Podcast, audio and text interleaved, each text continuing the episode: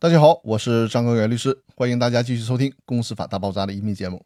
这一期和大家聊的话题是：只主张股权转让行为无效，自己却不买，能行吗？这两期的音频我都提到了，当其他股东发现自己的优先购买权被侵害的时候，可以向法院起诉，要求法院强令重新行使自己的优先购买权。注意，诉讼请求当中必须是要求行使优先购买权。而不能仅仅要求确定之前股东和第三方转让股权的行为无效。为了说清楚司法解释条文当中的这个意思，我还是进行举例说明。比如说，隔壁老王他转让股权的时候，和第三方李富贵恶意串通，骗另外的一个股东小明说，隔壁老王的股权转让价格是一百万，但实际上呢，转让价格只有二十万，这就导致了小明没有能够行使优先购买权。几个月之后，小明发现了这个情况。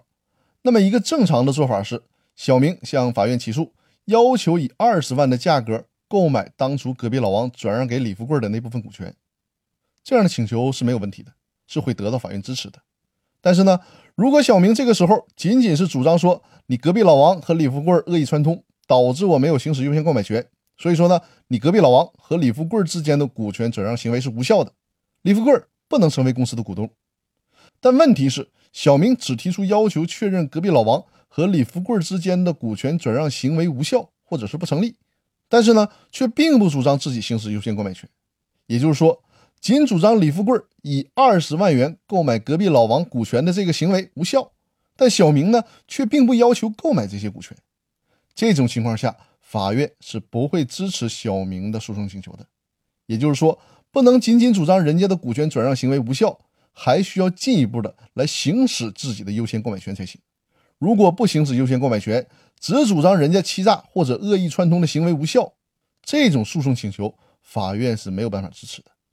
其实这个道理不难理解，你主张无效了，自己却并不购买，这就造成了股权的悬空。这种主张是没法得到法律支持的。而且要注意，在这种情况下，小明连要求进行损害赔偿的权利都没有。所以说呢，当我们遇到类似情况，行使权利的时候，也就是提出诉讼请求的时候，一定要注意这个问题。那好，我们这期的分享就到这里，更多内容明天继续，谢谢大家。